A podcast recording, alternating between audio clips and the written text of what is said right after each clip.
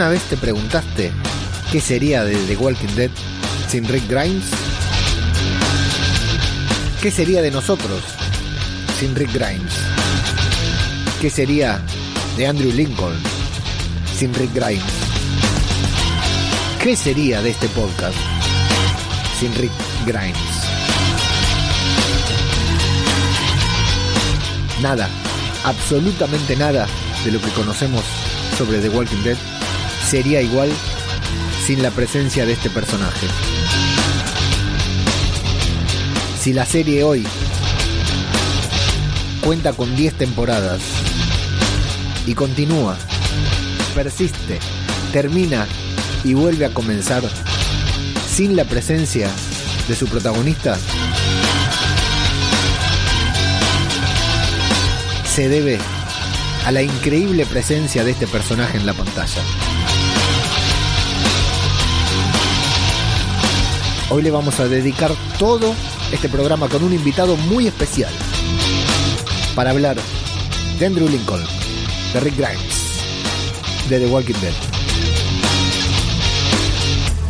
Acá, en Zombie, Cultura Popular, otro podcast sobre The Walking Dead.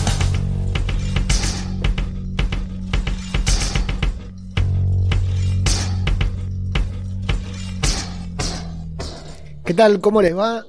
Les damos la bienvenida a una nueva entrega de Zombie, Cultura Popular, el podcast de Radio de Babel en el que nos dedicamos a hablar sobre The Walking Dead para hoy hablar de un programa muy pero muy especial, nada más ni nada menos que de nuestro sheriff favorito del verdadero protagonista de la serie, incluso aunque ya no está en la serie, sigue siendo el protagonista. Así que les damos la bienvenida, yo soy ajeno al tiempo y saludo a quien me acompaña en el día de hoy, por lo general en este podcast suelo estar solo, pero para hoy me di un gusto muy especial. Así que presento rápidamente para ya poder pasar al tema. Eh, lo están viendo en pantalla acá, a mi derecha, si no me equivoco, es el señor Javier Di Giunta. Ahora les voy a contar quién es y por qué está acá. ¿Cómo está Javier? ¿Cómo estás, Lean? ¿Cómo andan todos? Bueno, un placer tenerte por aquí. Es la primera vez que estamos al aire en un podcast, pero no es la primera vez que nos encontramos cara a cara, ¿verdad? No, no, por suerte no. Mira, te, te, lo digo así, sos una de las pocas personas con las que voy a grabar un podcast que nos hemos visto personalmente primero.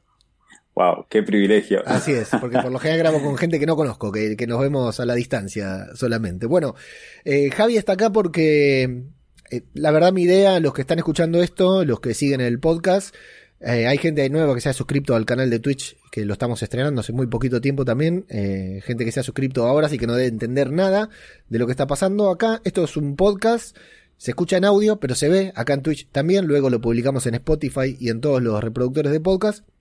Pero básicamente es un podcast en el que seguimos semanalmente cada uno de los episodios de The Walking Dead. Termina The Walking Dead y yo me meto a grabar el podcast y también lo hacemos acá en Twitch con mucha gente linda que nos acompaña, que ya le saludamos aquí a toda la gente que está ya prendida al, al chat de, de, Twitch. Me siento un millennial, un centennial, no sé, la verdad que no entiendo ni lo que estoy haciendo, pero dicen que hay que estar en Twitch y acá estamos.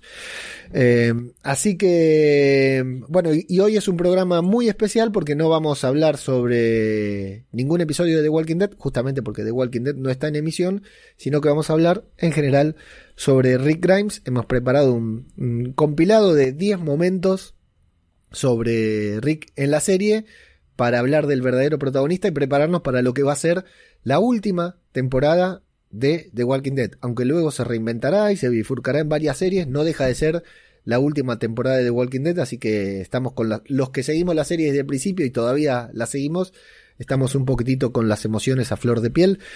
Eh, arranco preguntándote, bueno, no, arranco presentándote Javi. A Javi lo conocí en una Walking XP, que son una, les explicamos para los que están fuera de Argentina, que es mucha gente la que escucha este podcast que está fuera de Argentina, es una convención como una Comic Con, pero de Walking Dead, que organiza un crack acá en Argentina, que es Fede, que le mandamos un abrazo enorme, la debe estar pasando linda con esto de, de la pandemia, pero esperamos verlo pronto ahí en, en, la Walking XP, en la Stranger XP, en todas esas cosas lindas que hace, que él organiza, él se vuelve loco y nosotros vamos y las disfrutamos. totalmente, totalmente. Lo vemos los días previos. Eh, sí, sí, es verdad. Nosotros vamos y... a pasarla bien. Es una convención muy grande de, de, de zombies, temática de The Walking Dead. Se ha vuelto una, una convención de terror al día de hoy. Y acá Javi es cosplayer de Rick Grimes, nada más ni nada menos. Y bueno, voy a aprovechar este momento para mostrar algunas de las imágenes de Javi interpretadas. Javi no las está viendo, lamentablemente, pero sí las están viendo en el Twitch y los que están viendo la grabación en YouTube. Eh, la verdad que ver a Javi en una convención de, The Walking Dead es impactante, porque vos vas y te cruzás a Rick Grimes. Entonces, primero Javi, te, te pregunto, ¿cuál es tu relación? ¿Cómo fue tu relación? ¿Cómo empezaste con tu relación con, con The Walking Dead? ¿Cómo te hiciste, al igual que todos los que estamos acá, fanático de The Walking Dead? Bueno, antes espero que, que vean en las fotos eh, un parecido real y no como ahora que tengo otro look Totalmente. Tengo que decir, aclaro siempre para los que están escuchando el podcast que, hay, mucha gente que sí, estamos viendo las fotos de, todas estas fotos, todo lo que estamos viendo lo vamos a tener en radiodebabel.com barra podcast, ahí van a estar publicadas todas las fotos y si no está el Instagram de Javi que ahora lo vamos a mencionar, pero bueno, estamos viendo todas producciones artísticas de Javi con el cosplay de, de Rick y parece otra persona, ¿no? El, el, el hombre que está hablando hoy conmigo tengo que reconocer que una de las primeras cosas, no te pedí permiso por esto, pero tengo que reconocer que una de las primeras cosas que me dijo Javi, me dijo, mirá que si me tengo que, que luquear, tengo el pelo largo, tengo que buscarle la vuelta. Y le dije, no, olvídate porque es un podcast. Vamos por Twitch, pero es un podcast. Tampoco es, es el canal de Ibai este, ¿no? Claro. No, no, es verdad. Eh, y no hay problema, puedes contar todo lo que hablamos detrás de escena. Eh, bueno, me preguntaste cómo empezó mi relación con The Walking Dead. Eh, empezó, eh, digamos, con cierto retardo porque no, no, la, no la conocí la serie desde que había comenzado para, para todo el mundo. Eh, la verdad no recuerdo bien cómo fue que llegó a, a, generarme el interés, pero sí la habré empezado a partir de la tercera temporada aproximadamente. la veíamos en casa con mi familia y la verdad que nos parecía muy novedoso y muy impactante, eh, algo que, acompañaba no solo desde las imágenes, sino los sonidos, eh, la música también de, la serie, digo, un montón de cosas que como que iban creando un clima. Y ese fue, digamos, el, el primer contacto, ¿no? Empezar viendo una serie que todo lo que es apocalíptico muchas veces genera una atracción. A mí en lo particular me gusta, eh, había estado escribiendo sin estar en el tema ni, ni, eh, ni, de la, ni de lo audiovisual ni nada. Me había generado interés desde hace varios años, puedo decir hace unos 10 años, empezar a escribir una historia y estaba relacionado a lo apocalíptico.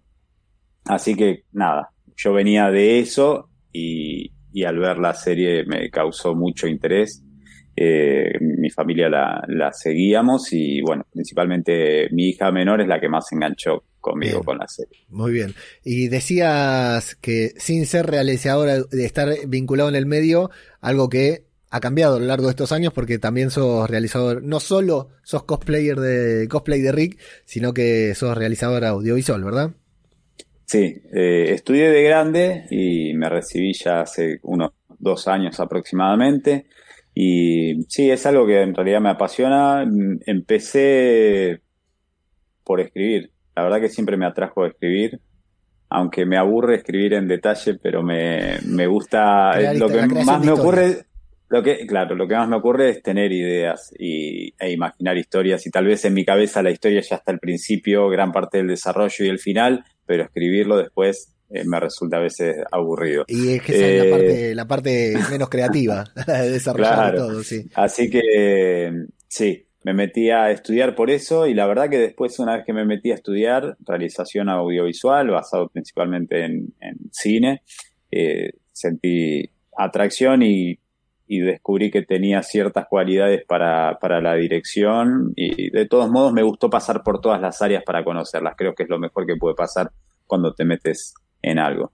Conocer ampliamente, sí. Total, totalmente. Bueno, si te parece, vamos a, mientras nos vamos, vamos conociendo a Javi, nos vamos a ir metiendo y si quieren ir comentando ahí, no, no, puedo prometer leer todos los comentarios, porque, bueno, saludo a toda la gente que está por ahí metida, Jorge Martínez Román, como siempre, todo de zombie, un saludo para David y para Gema, que es un podcast sobre zombies, todo de zombie.com. Eh, Lope Calero, mira quien viene acá, Valkyria, Viene Miss Peps, un saludito grande para, Marisa y quién anda, Lope y Plisken. Un abrazo muy grande a Plisken que dice que Soriano es un amigo nuestro, podcaster también, es muy parecido a Abraham, pero si se sube a una silla porque tiene una altura, no, no ha sido privilegiado con el don de la altura a Soriano, que le mando un abrazo enorme. Bueno, te digo, Javi, mi primer, vamos a ir uno y uno, si te parece, mi primer momento favorito de Rick, fundamentalmente, a mí me gusta mucho, me gusta mucho esta, estas recapitulaciones temáticas, decir, bueno, los momentos más sangrientos, los momentos tal. Y de Rick, la verdad que se podría decir que, la serie es de Rick. Ahora te voy a preguntar en, con tu relación sobre con Rick Grimes, en particular con este personaje. Pero a mí es un personaje que me encanta. Sé que muchos de los que están acá escuchando lo adoran. Sé que hay mucha gente que no le gusta, que no le gusta Rick Grimes. No los entiendo, no los voy a entender nunca. Eh, y pero a mí Rick la verdad que me parece un eh, la interpretación de Andrew Lincoln, el personaje, si bien a veces los escritores eh, de, Walking Dead tienen eso de, decir, ¿por qué le haces esto a este personaje que me gustaba? ¿Por qué le haces a este personaje que haga esto? Porque no es fiel con él. Es verdad, es verdad. Pero Rick, básicamente a grandes rasgos, es una cosa genial. Y a mí se me hacía muy difícil creer que la serie pudiera continuar sin Rick en pantalla. Y bueno, después podemos debatir si la serie continúa o no continúa con Rick, si lo que seguimos viendo es The Walking Dead o es otra cosa, porque realmente The Walking Dead es Rick Grimes. La primera imagen que se te viene es Rick Grimes, ¿verdad, Javi? Sí, eh, lo que vamos a coincidir, eh, creo que todas las personas, es que fue totalmente inesperado, por más que se haya avisado con cierta anticipación. Totalmente inesperado para la historia, para la historia que, que desapareciera él sin que hubiese alguien que estuviese a la altura del impacto de ese personaje, de la influencia de ese personaje, sí, sí.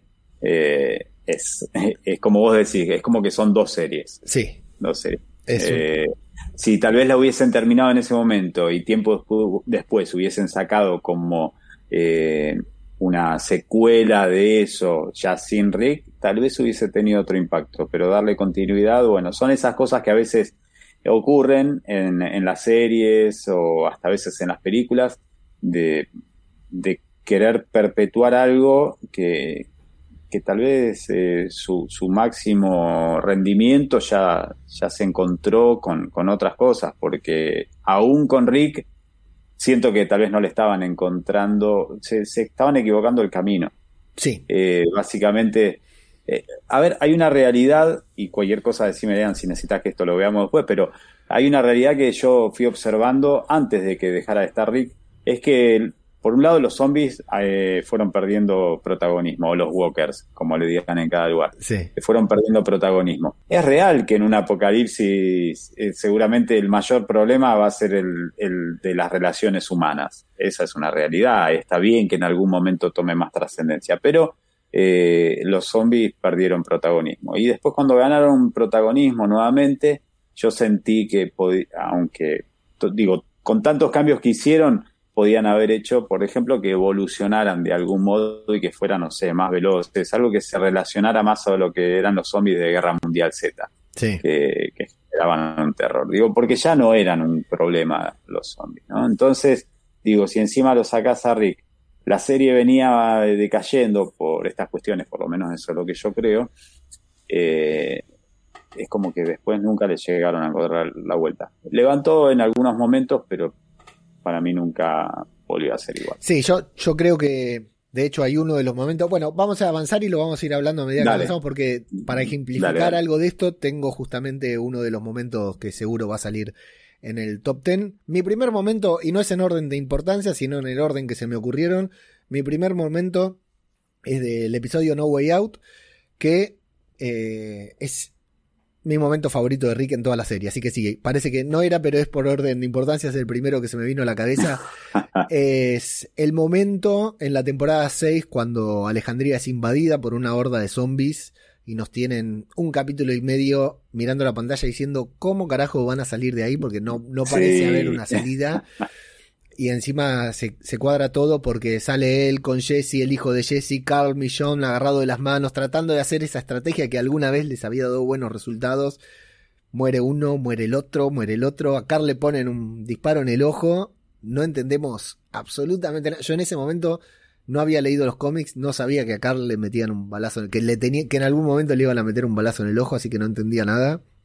Y es Rick corriendo a llevar a Carl a la enfermería para que lo curen, y en vez de quedarse mirando cómo lo matan, saliendo él solo a enfrentarse a toda una horda en una secuencia que me parece que está rodada de manera bestial, es una de las mejores secuencias que tiene The Walking Dead, que tiene muy buenas, pero esa es una de las que más me gusta. Y como Rick, que sale con su hacha y le pega a uno y le pega al otro y al otro, termina haciendo que toda Alejandría salga detrás de él y se pongan a resistir a los caminantes. Incluso Gabriel, que da un discurso, Gabriel, que era un personaje que en ese momento muchos odiábamos, hmm. eh, da un discurso diciendo Dios nos dio, Dios ha salvado a Alejandría. Estuvimos acá rezando a Dios para que salve a Alejandría y lo ha salvado porque nos dio el, valor de salvarla a nosotros mismos.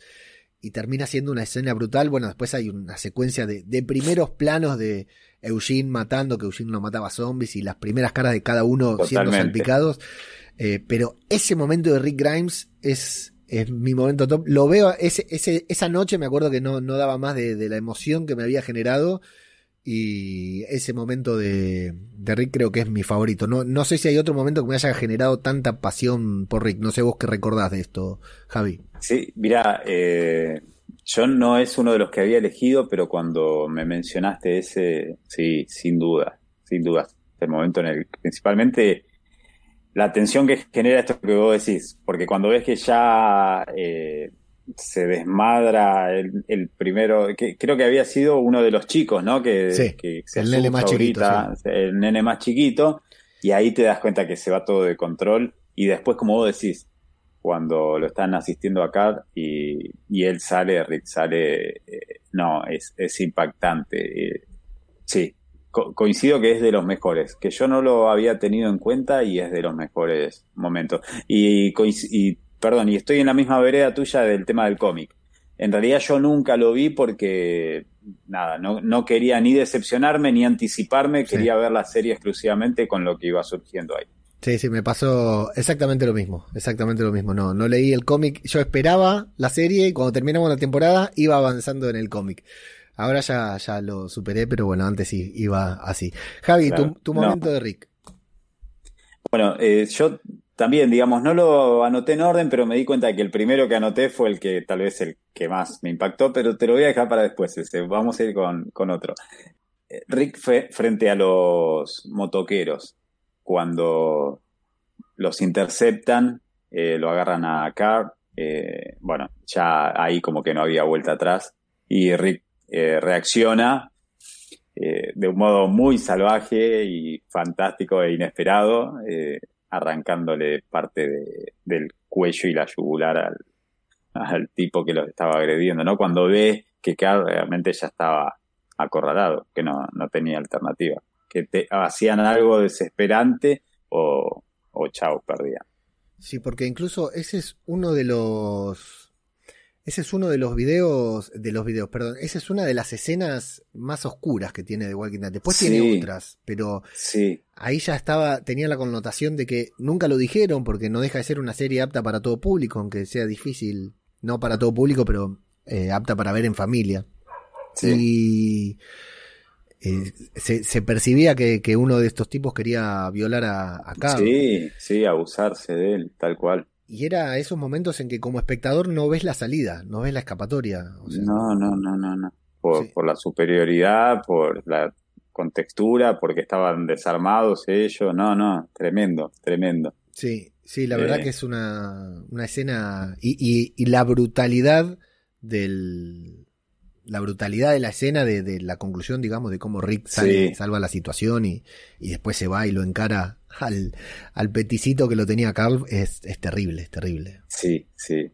Es, fantástico. Y sí, ahora que mientras vos vas mencionando esto, eh, se me viene a la cabeza algunas secuencias en las que como que más allá de que los personajes como que fueron aprendiendo y fueron desconfiando del entorno eh, con, cada vez con más frecuencia, después como que volvieron a dar oportunidades, pero como que Rick, sí, como que daba oportunidad y cuando viste ya había algo que lo sacaba, veías esa furia eh, salvaje sobre, sobre, digamos, a quién le caía a él, ¿no? Sí, totalmente. ¿cómo comenzó tu vínculo con, con Rick? O sea, más allá del cosplay, eh, ¿cuándo es el protagonista principal, ¿no? Es la persona de la que The Walking Dead siempre quiso que nos enamoremos, por decir una palabra. Y tiene muchos personajes muy lindos, muy pintorescos. ¿Cuándo te, comenzaste a cautivar por, por Rick? Mira, eh, a mí en la serie, me, digamos, mis personajes iniciales, antes de meterme en el cosplay, cosa que además yo no sabía que existía el cosplay, no sabía el nombre del cosplay, nada. Eh, en la serie, la verdad que quienes me enganchaban eran Daryl y, Rick. Eh, Daryl porque, no sé, me, me identifico mucho algo que me pasaba desde la infancia y la adolescencia, que siempre me gustó lo que es la supervivencia y todas esas cosas, mucho. Y Rick me cautivó el personaje, creo que parte de lo de él también puede ser por eso del liderazgo y esas cosas que también me, parecen atractivas. Eh, y, porque también es un tipo como de pocas palabras. No, sabría tal vez describir puntualmente, pero creo que va un poco por ese lado. Eh, sí, me, sentí cautivado por ellos dos en primera instancia. Siempre fueron como los dos personajes que, que más me engancharon. Bueno, y contame ese momento en el que vos pasás de ser un espectador de The Walking Dead a eh, hacer cosplay de Rick y eh, esto lo, voy a decir ahora, eh, te lo voy a preguntar más tarde también, a representar a la Argentina, podríamos decir, como cosplayer de Rick en convenciones en, diferentes países del mundo. ¿Cómo fue de pasar de estar en el sillón a estar en el medio de una convención con una cola que yo la he visto de cientos de personas para sacarse foto con vos, Javi? Bueno, por suerte, vos fuiste testigo de algunas cosas que a mí a veces me da vergüenza contarlas, pero que de verdad ocurren y que. Yo, tengo una foto. En la última Walking sacamos una foto de. la tengo que buscar, no tengo idea de dónde está, pero estábamos con, Lucas, con mi compañero. Tengo una foto de la gente haciendo cola para sacarse foto con vos.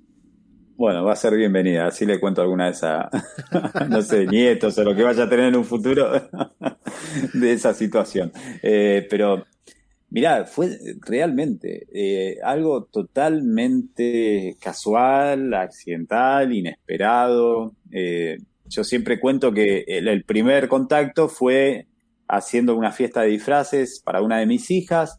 Eh, ya estábamos fanatizados con la serie, entonces con mi hija llegamos al acuerdo de que, bueno, ella me dijo que yo tenía ciertos rasgos de Rick, ella me decía que cuando Rick se ponía loquito. Con esto no quiero decir que yo soy un loquito en mi casa, ¿eh? pero las pocas veces que me enojo se ve que mi hija decía que ponía una cara parecida. Eh, entonces, nada, por diversión, eh, no había ningún disfraz de Rick Grimes, entonces empecé, yo no estaba en el tema audiovisual tampoco, entonces como que no tenía acceso, no sabía cómo encontrar eh, accesorios o, vestimentas relacionadas a esto. Yo no era del mundo ni del cosplay, ni de la Comic Con, ni nada por el estilo. Eh, me gustaban muchas cosas de ese ámbito, pero no, no era de ir a eventos. Y, ni sabía cuáles habían, conocía de nombre la Comic Con y nada más. Y bueno, nada, en esa fiesta me disfracé de, Rick, ahí sí fue un disfraz. Eh, que fui armando yo, fui consiguiendo cosas por distintos lugares. Hoy lo veo y es deplorable porque era un cowboy apocalíptico, pero no era Rick. Pero bueno, era lo más parecido que en ese momento pude conseguir. Y el impacto fue que salí de, donde me estaba cambiando y los compañeritos de mi hija eh, como que se impactaron y dijo, uy, mira, es igual. Y eso que tenía pelo largo y lo tenía atado, viste, no, estaba muy distinto. Pero bueno, se ve que generó algo. Y de ahí pasó. Y pasó bastante tiempo, hasta no sé decirte si no pasó como un año más o menos de eso, o un poco más, sin que tocara el tema para nada, más que ver la serie, no ocurría. Y, bueno, fuimos a. decidí invitarla a mi hija a una convención que había, se llamaba eh, Convención eh, Walker Argentina. Sí, Walker Argentina. Lo estoy diciendo mal, pero sí. Bueno. Eh, y, nada, fuimos, pero yo le dije, mirá, Yasmín se llama mi hija, le dije, mirá, ya es que no tengo idea si donde vamos es una casa donde hay 10 loquitos disfrazados o es algo gigante, no tengo idea. Y dijo, bueno, dale, no importa, vamos, dice. Y, y, me dijo, bueno, pero vamos dice, vamos para que sea divertido, y dice, disfracémonos, que yo, me dice, vos puedes ir de Rick. Digo, no, me da vergüenza, yo nunca había estado en algo de eso, lean, nada, nada. Y le digo, no, me da vergüenza, digo, no, dale, y, y le digo, bueno, vos vas vestida de zombie, le digo, pues yo no voy a ir solo así disfrazado, le digo, a hacer el ridículo. Y, y bueno, nos fuimos, no fuimos disfrazados, sino que llevamos las cosas en una mochila. Llegamos y para por lo menos nuestro alivio vimos que era un lugar muy grande y que había gente afuera esperando. O sea, eso ya por lo menos te, da una pauta de que algo más o menos... que ibas a volver con la billetera a casa. claro, y que no iba a ser algo también en volante. Claro. Bueno, y entramos, es el colegio eh, San José, creo. Sí, donde hacen todas las convenciones. Claro. Bueno, y entramos y ahí sí, vemos muchos puestos, vemos mucha gente, empezamos a ver gente disfrazada, todo. Bueno, quisimos cambiarnos, pero los baños estaban como separados, o bueno, no sé bien por qué, pero como no teníamos que desvestirnos, sino era simplemente ponernos arriba lo que ya traíamos sin maquillarnos, eh, todo muy amateur, repito, yo alquilé la ropa en un lugar que vendían accesorios para, para filmaciones y cosas así, eh, más relacionado a, a lo militar. Y bueno, eh, nos ponemos en una de las galerías. Estaba lleno el evento, eso sí, estaba lleno de gente. Fue la vez que más gente viene ese evento. Y nos empezamos a cambiar. Este, yo me empiezo a poner la camisa de Rick, me pongo un cinturón. Eh, mi hija se iba poniendo una ropa rota que tenía como zombie. Yo la fui maquillando y Lean se empezó a parar la gente al lado y me pedían fotos. Yo no había terminado de maquillarme nada y me pedían fotos y mi hija me mira así y yo también la miro como diciendo, foto. y bueno, nada, les dije, bueno, espérame que me termino de cambiar por lo menos a la gente. Me terminé de cambiar, maquillé a mi hija, ella siguió sola después y cuando levanto la mirada había una fila ya de gente para sacarse foto conmigo en la galería.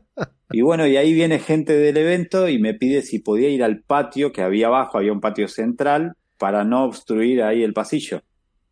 Fuimos al patio central con mi hija y Lean no es una forma de decir, estuvimos desde las 2 de la tarde hasta las 6 menos cuarto sin parar de sacar fotos. Increíble. Pero ahí estancado, es más, yo comí una porción de pizza así que mi hija fue a comprar, me la acercó, comí y sorprendidísimo, yo no, no entendía nada de verdad y mi hija tampoco. Y en un momento después ya le pedí yo, viste, a la gente que bueno, que disculpara, que no, que yo había venido a pasear con mi hija y fui a recorrer con ella un poco, fuimos a hacer arquería, que me gusta. Y, ah, y la gente me decía de participar. En, iba a haber un concurso. Yo ni sabía, no fui para eso, ni nada. Y bueno, efectivamente le dije a mi hija, pero no, no traje ni ninguna rutina, nada. Que me dice, bueno, no importa, subí, que yo no sé.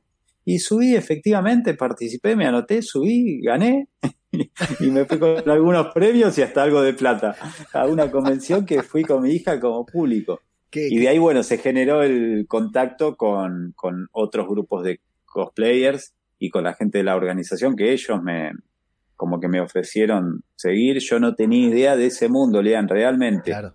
Así que una sorpresa inmensa, algo de eso accidental que te ocurre a veces positivo, bueno. Increíble. Se abrió el, mágico mundo del cosplay, que ahora te voy a preguntar de eso también, porque la verdad que yo cuando lo vi ahí, cuando fui a la primer Walking y lo vi, no puedo creer, digo, esta manga de locos acá, pero que es una comunidad hermosa, una comunidad hermosa, por, por lo que pude ver desde afuera, en mi puta vida me puse en disfraz y no me lo voy a poner nunca, pero bueno. Yo hubiese pensado lo mismo, ¿eh? Igual, igual yo siempre hago una distinción. Una cosa es disfrazarse y otra es personificar. Sí, total, total. Ahora, para mí, para, para hacer cosplay, el valor agregado es personificar. 100%. Y ahora en la próxima te voy a mencionar de eso porque sí, realmente es, es, el, es el extra, ese es el, la, la principal diferencia. Te digo mi otro momento de Rick, un segundo momento favorito de Rick, que es en el episodio Nebraska, no sé por qué, pero siempre me acordé de ese título que encima no, me, no nos vamos a meter en ese terreno, pero en World Beyond transcurre en Nebraska, me parece sensacional. podríamos decir que lo tenían pensado, no tenían pensado un carajo, están improvisando, pero es genial.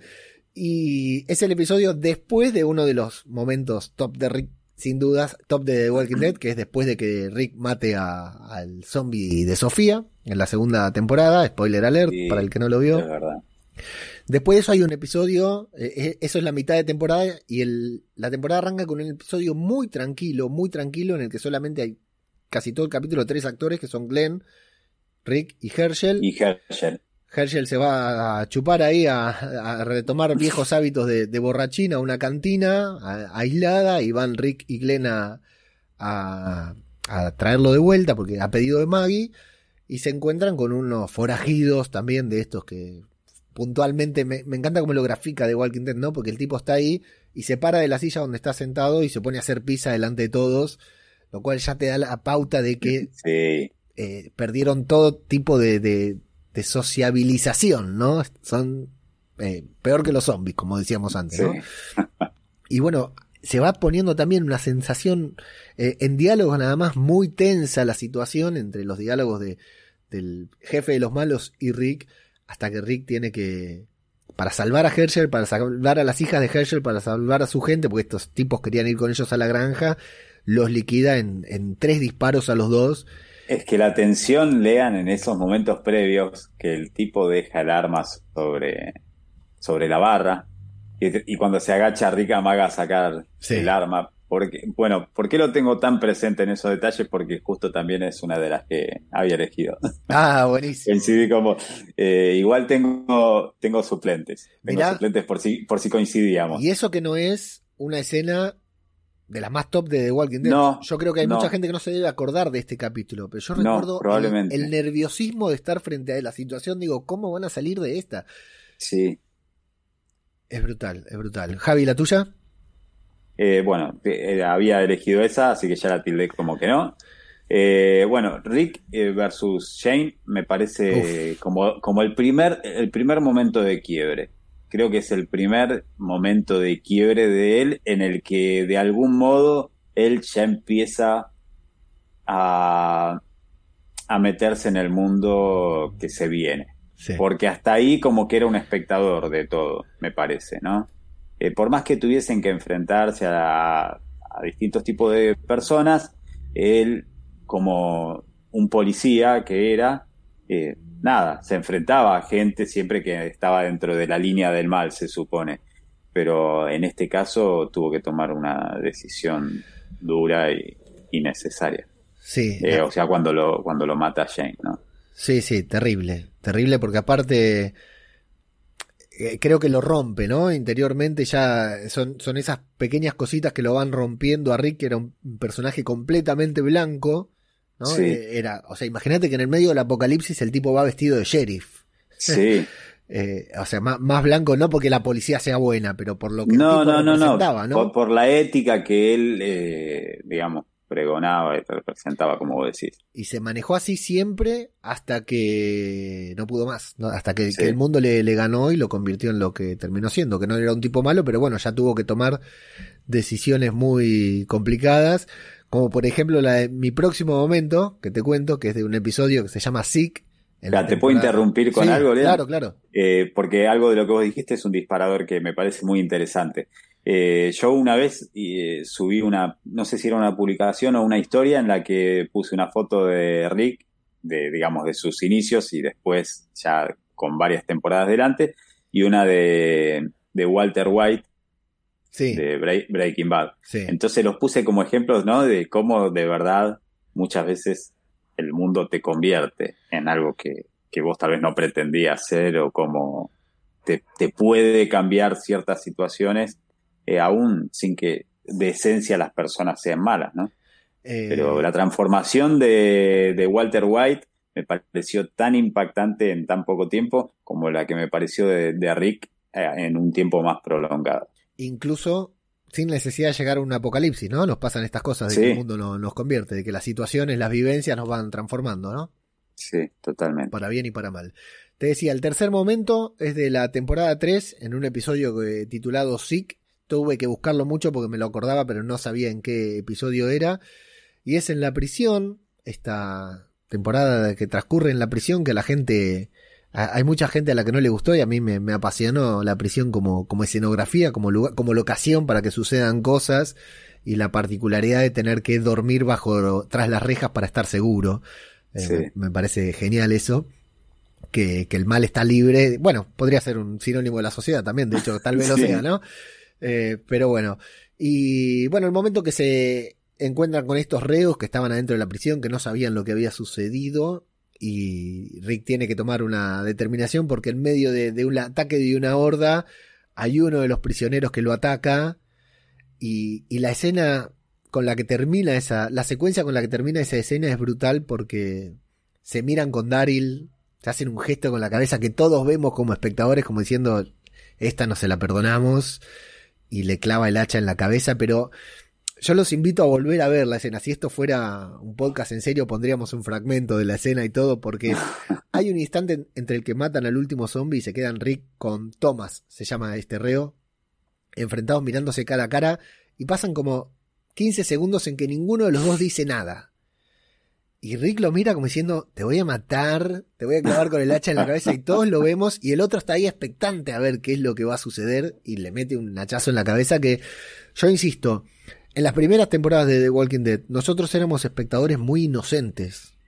Claro no sabíamos, no teníamos idea de lo que la. Luego The Walking Dead, Juego de Tronos y otras series nos fueron convirtiendo en, en esto que somos ahora, que lo único que queremos es sangre. Y el otro día el nene mío terminó de ver una serie animada y estuvo llorando dos horas porque le mataron a su personaje favorito. O sea, todos copiaron. Ahora, cualquier final tiene, no es bueno si no tiene un, una muerte, digamos. Pero antes, la muerte de, los principales. De un personaje querido, claro. Pero antes no era tan habitual que, mataran o que no. hubiera resoluciones así. No. Y esto, este momento de Rick partiéndole la cabeza, me acuerdo que me había sorprendido. Y encima, a continuación, yo no lo recordaba, lo vi ahora en el repaso, que otro de los reos, el que no estaba de acuerdo con Rick, sale corriendo, se escapa, sale a un patio de la prisión, se, que, se mete entre caminantes, y Rick lo único que hace es cerrar la puerta Cierra la reja y cierra la puerta y lo escuchamos gritar, o sea, lo, abandona a los zombies con una determinación y nuevamente, ¿no? Estas cosas que lo terminan rompiendo. Después termina perdiendo la cabeza, claramente, pero lo recuerdo como un gran momento muy sorprendente de Rick, Javi.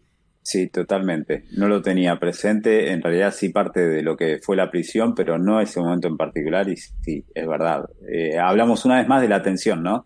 Cómo lograban generar eh, lograron generar, mejor dicho, en muchos momentos de la serie una tensión realmente eh, electrizante. Sí, y algo que yo creo que a mí me pasaba con The Walking Dead al principio que cuando estaban adentro de un lugar, ¿no? Y cuando salían me daba miedo. O sea, yo digo, quédate, era una serie claustrofóbica, al revés, agarofóbica, ¿no? Porque uno no quería que salgan porque afuera se podían encontrar con cualquier cosa mientras adentro estaban tranquilos. Algo que se ha ido perdiendo, lo voy a reconocer, yo soy muy fan, defiendo hasta lo peor de The Walking Dead yo lo defiendo, los que escuchan este podcast lo saben, pero sí es cierto que se ha ido perdiendo ese manejo de la tensión. Por ejemplo, en la última tanda de episodios de The Walking Dead había uno en el que parecía que Carol moría y por el otro lado de AMC nos avisaba que se viene la serie de Carol y Daryl. Claro. Entonces, ¿qué tipo de presión es esa? No me podemos claro. ninguna presión. Eh, son, son errores que comete la cadena por, por impericia o no, digamos. Es una cadena, no, no es tonta la cadena, pero eh, eh, tiene estas cositas que, que ha roto un poco con lo que era la tensión habitual de The Walking Dead Incluso yo siempre digo, yo no quiero que muera nadie, pero alguien siempre tiene que morir. Y hace varias temporadas de The Walking Dead que no muere nadie importante. Tal cual, tal cual. Eh, y, creo que un poco de, ese atractivo que se pierde es cuando te acostumbras también a que ya se mueren hasta los principios. Cuando vos ya no, no vas a tener sorpresa de quién se va a morir, porque no porque sepas quién se va a morir, sino porque sabes que mataron a un principal, pueden matar a otro o hacerlo desaparecer o lo que sea. Bueno, ahí como que yo creo que el, momento máximo de, de sorpresa, de, lo imprevisible o, de lo indeseable eh, o indeseado, eh, o te lo quitan de algún modo, ¿no? Porque cuando vos ya tenés el premio mayor o, la derrota mayor, bueno, sabes que más que eso no va a ocurrir. Ya. ¿Tu tercer momento, Javi? Tercer momento. Eh, bueno, voy a ir con. Bueno, eh, ya voy a hacer una continuación de lo que vos estabas contando. La reacción de Rick cuando el gobernador decapita a Hershey. Uf, hermoso. tremendo, tremendo. Ese, no, no, no, no. Creo que ahí, a ver, no sé si me equivoco, sacando lo de Shane, creo que fue el primer personaje importante que, vimos morir, ¿o no, Lean? Eh, supongo que alguno anteriormente. Importante o querido, digo. claro, es que Herschel era, era el alma de sí, ah, el otro, Nunca me acuerdo del otro hombre mayor que también claro, Dale. antes. Bueno, yo con él no me llegué a enganchar mm. eh, cuando murió y todo, hasta ese momento no, pero con Herschel sí. Sí, lo que pasa es que Herschel era. Eh, Scott Wilson hizo una interpretación tan buena, tan buena. Fíjate que, que lo que es que, falleció después y, y, y, va a ser recordado toda la vida como Herschel. Sí. Y fue tan buena que era. Eh, fue muy doloroso ver morir. O sea, porque aparte muere Herschel y te muestran la cara de Rick, ¿no? Que para Rick era. No, no. No sé si un padre. y a continuación la cara de las chicas, de Maggie, de, Daryl, de Beth. Y, es, y la, y la impotencia de estar a distancia encima, porque si no creo que el, eh, eh, digamos, el instinto era ir y agarrarlo del cuello al tipo. Sí, otro momento de eso es que nos tienen a Rick hablando dando un discurso espectacular, hablándole a todos y Herschel sonriendo. Sí. Hay un, Porque parecía que, realmente parecía que ahí, bueno, iba a surtir, eh, iba a surtir algún efecto positivo. Y, aparte, Rick venía con un problema de personalidad, con esto de se había muerto Lori, había nacido Judith, y él tenía estas alucinaciones, y hablaba con con Herschel, que Herschel le decía, vení que lo importante es cosechar para el mañana y no estar patrullando por ahí a ver si hay zombies. Intentaba encauzarlo, ¿no? Eh, para pensar en el futuro. Y es como que en ese discurso que da Rick, Herschel dice, bueno, sí, ya está, es un buen líder. Creo que hasta piensa, bueno, puedo morir en paz, que mis hijas van, a estar, bien protegidas, ¿no? Me imagino que pensó algo así. Y hay un recurso artístico, cinematográfico, no sé cómo mencionarlo, que eh, te ponen la cámara en el punto de vista del gobernador hacia Rick y lo está enfocando así y de golpe la cámara se empieza a girar. O sea, se y la cámara gira, el ángulo gira. Yo me acuerdo estar viendo la tele con mi señora y mi señora decir, se volvió loco. Mi señora siempre va dos o tres segunditos antes que yo y me anticipa, viste, los finales, todo, me dice. empieza a girar la cámara así y mi señora dice, uy, enloqueció. Y esa a continuación le empieza a dar con el, la espada en la cabeza. No, no. Y me pareció como recurso genial eso también de... Sí, sí, que bueno, en algo de lo que te voy a mencionar, hay también algo que para mí es maravilloso que se aplica un recurso que después te diré. Sensacional. Sí. Todos grandes, todos grandes momentos hasta ahora. Eh, Javi, bueno, fuiste a una convención, te agarraron ahí la, secta del cosplay y te dijeron, venía a hacer cosplay con nosotros.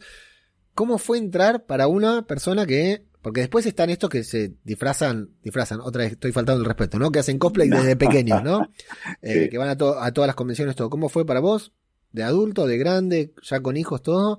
Entrar en lo que es este maravilloso mundo del cosplay, y lo digo realmente con honestidad porque yo estoy fascinado. Desde que fui, te, conocí a vos, a Horror Party, a Juancito Vamp, y, a todos los chicos estos de, con, los que vos te, te movés, que la verdad que son... O sea, la, vocación de esa gente, no sé si llamarle vocación, pero la vocación de esa gente que va a una convención se caracteriza, personifica tal como vos decís, que ahora nos vas a contar esa, esa diferencia y, está ahí, y nosotros vamos, le hacemos notas, va la gente, le saca fotos, se paran hacia arriba y realmente te hacen vivir una jornada como si estuvieras en Hollywood, por decir de una manera. La verdad que, es una maravilla, Javi. ¿Cómo fue entrar en ese mundo? ¿Qué descubriste? ¿Qué te pasó? Eh, bueno, el primer impacto, como te digo, fue en ese evento. Eh, y, me pareció primero un, mundo fascinante en cuanto a... Vi mucha buena onda, no vi envidia, no vi nada, no vi chusmerío, no vi sacarle el cuero a nadie, me encantó. Después cuando te vas metiendo en el ámbito, como en todos los ámbitos, hay de esas cosas también, te das cuenta, yo soy una persona que no, no me gusta el conflicto, no me gusta ni hablar mal de nadie, ni que me hablen mal de nadie, ni estar... Yo soy el último en enterarse muchas veces de ciertas cosas. Entonces, bueno, digo, para humanizarlo, te digo que también de esas cosas hay. Pero a mí me pasan por al lado. Yo no, yo voy y me dedico como cuando algo me gusta mucho, lo, lo hago al, a lo máximo que puedo hacerlo. Entonces, bueno, desde esa primera versión de Rick, que, que parecía muy, muy, muy, muy tercermundista, eh, me, empecé de algún modo a obsesionar en perfeccionarlo. Desde el look eh, en el pelo, la barba, eh, ciertos maquillajes, heridas. Y estamos viendo los accesorios. Estamos viendo la imagen que me pasaste, que estás de perfil con la sangre de Rick, que cualquier la sangre de Rick acá en el pómulo, que, cualquier distraído podría realmente podría confundirse con, con Andrew Lincoln.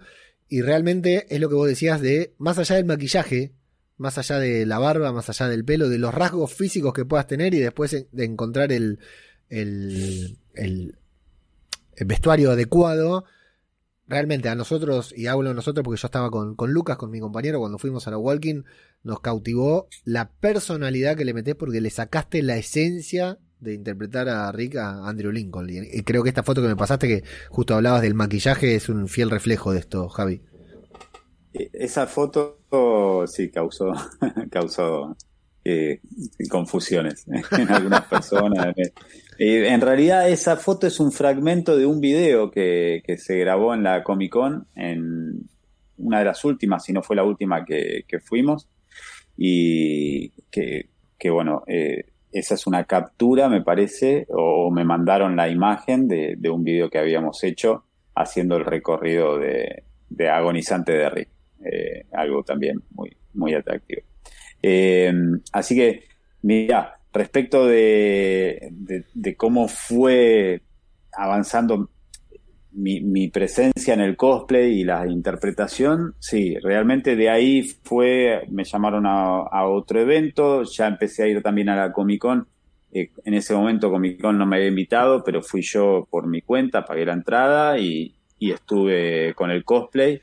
No te quiero comprometer, Javi, pero son duros los de la Comic Con, ¿eh? Sí, sí, sí, sí. lo digo yo, ¿eh? lo digo yo que no me invita tampoco. Eh, no, no, yo, mirá, a mí me gusta hablar las cosas eh, claras y, y, en ese sentido no me caso con alguien solamente porque me pueda o no convenir. la realidad es que la Comic Con es el gran evento en Argentina, la Walking XP es el gran evento de, de, de Walking Dead de Argentina, hoy transformándose en un evento de terror. Eh, sin dudas. Ahora, siempre hay cosas que corregir y está bueno decirlas. En la Comic Con lo que yo fui notando era que no, no había un cuidado hacia el cosplayer y realmente, y esto con todo respeto hacia todo el contenido que tiene Comic Con, que es inmenso, ¿eh? creo que acá o en cualquier parte del mundo una Comic Con sin cosplayers es una feria de cómic, digamos.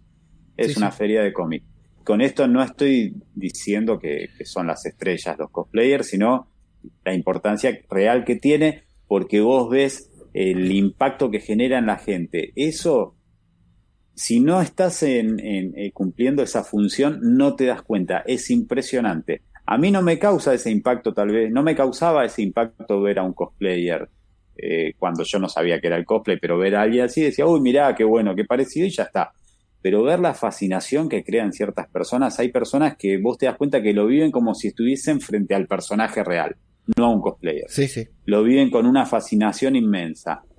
Y pese a todo, en la mayoría de los casos, es una atracción gratuita para la gente. Total. Porque mucha gente no puede comprarse cosas en una Comic Con, que no suelen ser baratas las cosas, y sin embargo, la foto con esa persona que te resultó atractiva en su personaje o cautivante, es gratis, o el saludarlo o lo que fuere.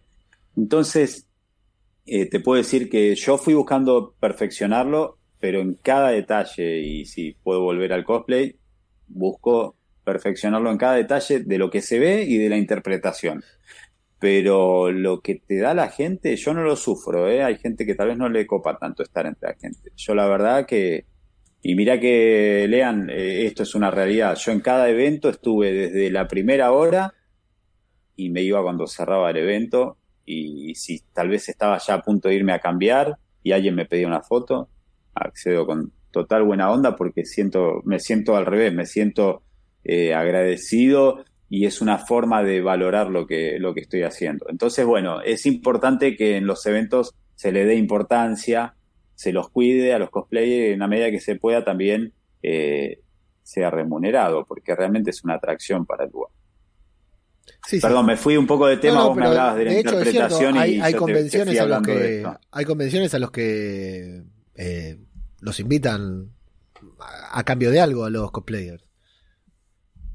Sí, sí, hay algunas que sí eh, y algunas pocas que sí te, o sea, a cambio a veces de la entrada, la comida y alguna comodidad más y en algunos casos hasta también eh, es remunerado. Eh, las de fuera de Argentina son remuneradas.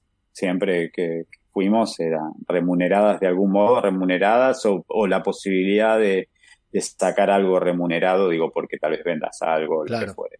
Pero en Argentina como que costó mucho. Eh, la Walking XP fue un lugar siempre que, fue entendiendo, fue aprendiendo y terminó siendo muy respetuoso con, con todos nosotros. Esa es una realidad. Bueno, y la interpretación, me contabas de, cómo le buscaba la, interpretación. Eh, y mirá, era observar. Y también a medida que fui estudiando cine y realización audiovisual, eh, una de las materias que tenés es dirección de actores, entonces empezás a, entender ciertas cosas, ciertos movimientos, ciertos gestos, ciertas maneras. Eh, entonces, si vos ves mis fotos o algún video que pueda haber de mis inicios, vas a ver un cambio muy grande, no solo en, el aspecto y en la vestimenta y los accesorios, que también lo fui perfeccionando. Están los cosmakers, que son los que hacen los accesorios o los que hacen los trajes. Eh, yo no lo soy, pero sí customicé alguna que otra cosita y en otro caso también las, las compré. Pero fue tratar de ver los gestos y, y no sé cómo explicarte, Lean. Eh, no me pasó solo con Rick, me pasa con muchas cosas que me gustan. Cuando leo un libro que me interesa o cuando veo una serie, una película que me interesa, como que de algún modo me meto en la piel del personaje. No lo hablo para interpretarlo, digo eh, como meterme en lo que siente el personaje. Tal vez te pase también cuando lees un libro o algo que te atrae. Me ha tocado leer un libro hace muchísimo tiempo que el personaje era una mujer. Y yo como que me metía en lo que podía estar sintiendo esa persona, ¿no? Bueno, creo que es lo que tal vez me ayuda un poco a lograr eh, ciertos gestos, ciertos movimientos que, de Rick que ayudan para el costo. Y la verdad que quedan. Los que, los que nos dimos el gusto de sacarnos una foto con Javi, la verdad que lo, lo aprecio. Es lo, es lo más cerca que yo puedo estar de Andrew Lincoln, Javi. Es la foto que. la, verdad es esa, la verdad es esa. Te comento mi momento número 4 y ya nos vamos acercando a, los. Al, al, final, el momento número 4 es del. que hasta ahora es el considerado el mejor episodio de, de Walking Dead que es The Day Will Come When You Won't Be, un peor nombre para pronunciar los que no sabemos inglés no podría haber, que es el inicio de temporada en el que Negan le revienta la cabeza con el bate a Abraham ah. y a Bueno, ahí tenemos que eh, hacer coincidencia. ¿eh? Sí, sí, sin dudas, ¿no? Eh, Porque es, inevitable, inevitable. Aparte de un episodio bestial, un episodio brutal, un episodio que tuvo tensión, terror, actuaciones, eh, escenografía, ambientación, todo. Eh, la actuación de Andrew Lincoln, vencido, roto, resistiéndose y venciéndose a cada segundo coaccionado por Negan, es eh, magistral. No entiendo cómo esa actuación no tuvo un premio. Y lo peor es que quedó opacado por Jeffrey Dean Morgan, porque también la rompe, pero lo de Andrew Lincoln es brutal, Javi. Totalmente. Ahí yo creo que ese, ese fue, digamos, los dos episodios que, que hicieron eh, el relato de todo ese tramo de la historia. Eh, creo que ahí es, si no es la primera vez, fue la mejor vez en la que creo que todos los que integraban la serie, desde la producción, preproducción, postproducción eh, y, y el elenco, eh, o sea, estuvieron conectadísimos y en lo máximo que para mí, perdón si alguien todavía no la vio lo que sea, para mí fue el momento inigualable de la serie. Sí, yo, me atrevo a decir que es uno de los momentos más porque fue la primera de televisión. Fue eh, tal cual. Yo hice una publicación en aquel entonces en Facebook diciendo que, que el comienzo de, digamos, el comienzo de temporada cuando justamente se develaba a quién iba a, matar Negan, eh, me pareció de los mejores de los mejores que había visto en, pantalla, no importa si grande o, en televisión. Me pareció de los mejores los recursos que utilizaron. Y el y tener la, el, plano, la subjetiva, que se dice, el, el, plano desde la vista de la persona que va a ser matada, eh, y, y, escuchar en negro los golpes, el aturdimiento, y no, es, es increíble, perdón, no estamos hablando de Rick ahí, pero es imposible no, me, es imposible no mencionar eso, es imposible no mencionarlo, sinceramente. El impacto que causa es tremendo. Y a Rick, creo que lo que vos decís ahí es la primera vez que lo vemos abatido. Entonces, por eso esa actuación brillante de él. Sí, porque, bueno, es tan buena la, el momento, ¿no? El capítulo que The Walking Dead de ahí cayó. Iba a caer inevitablemente porque era top, no, no se podía superar, no se pudo superar eso nunca más. Y bueno, eh, y fue tan fuerte incluso que hasta recibió críticas por violencia, por, y no solo por violencia, sino por esa angustia que hizo sentir a lo largo de todo el capítulo, porque fueron como 50 minutos de ver sufrir a tus personajes. Yo de Rick recuerdo, eh, viste que uno con Rick sabe que hacerle lo que le hagas, hacerle lo que quieras, sabes que te la va a devolver. ¿No? O sea, uno ve así de Walking Dead. pobrecito, ahora cuando lo agarre Rick. Uy, lo que le hizo a Rick, ahora cuando lo agarre, ¿no? Sabes que siempre o te clava un hacha en la cabeza, o te sale corriendo, algo te va a hacer. Y en ese momento él todavía estaba con esa actitud y Negan lo va doblegando muy, muy de a poquito porque le dice, bueno, dale, hace tal cosa y Rick le dice, te voy a matar, algo que le va a repetir más adelante que está buenísimo, te voy a matar, no hoy, no mañana, no sé cuándo, pero te voy a matar, con esos ojos vidriosos de, Andrew Lincoln. Y después las pausas y las pausas necesarias. Total. Mientras se lo va diciendo. Total. Y, y después que lo hace eh, lo hace creer que lo va a obligar a cortarle el brazo a Carl. Y Carl le dice, cortalo, dale. Sí. Cortalo, cortalo ahora, dale, cortalo, no te hagas problema. Y Rick llora y pide por favor y se le cae la baba y se le caen los mocos al actor. Es una, cosa que te llega por No, impresionante, impresionante. Y no cortaron eso, viste que le sale también una burbuja de la nariz. No lo cortaron no, porque le dio el realismo de, de, lo que hubiese sido ese momento. Eh, no, no. Eh, mirá, yo encima tengo un sentimiento tan encontrado con esa escena. Yo estuve como todos meses esperando, con una ansiedad increíble y sacando deducciones de a quién iban a matar y todo. Y justo me tocó, en la, eh, yo estaba estudiando cine, estar en rodaje. A esa hora de esa noche de domingo. No. Dije, bueno, no me, bueno, ya sé, no es lo mismo, pero dije, no importa, llego a casa y estaba la repetición. Dije, pongo la repetición. Vos podés creer que tengo tanta mala suerte que estaba mal comunicado el horario y cuando prendo la repetición ya estaban tirados en el suelo los que habían muerto. Terrible. Me quería morir. Te arruinaron todo el hype. Pero bueno, realmente fue, fue maravilloso. Fue maravilloso. Esa escena yo la tengo como la, la mejor. Y la frase de él, que yo la tengo eh, incorporada en inglés, es, es que se la dijo ahí y después con alguna modificación, nuevamente cuando los tenía arrodillados a Elia Carr, más adelante en la serie, eh, también eh, la, frase característica eh, que decía, maybe not today, maybe not tomorrow, but nothing is going to change that, nothing. You are already dead. No, no, es fantástico. Lamento informarte que voy a tener que cortar ese audio y poner, usarlo para algún clip acá del podcast, después lo hacemos bien si quieres. eh, sí, brutal, brutal. Una escena, una escena increíble, un capítulo increíble y bueno, tan bueno que de igual que cuando una serie te hace un capítulo tan bueno que luego no se puede recuperar. Qué difícil, qué difícil, tal cual. La verdad Que, que es muy distinto.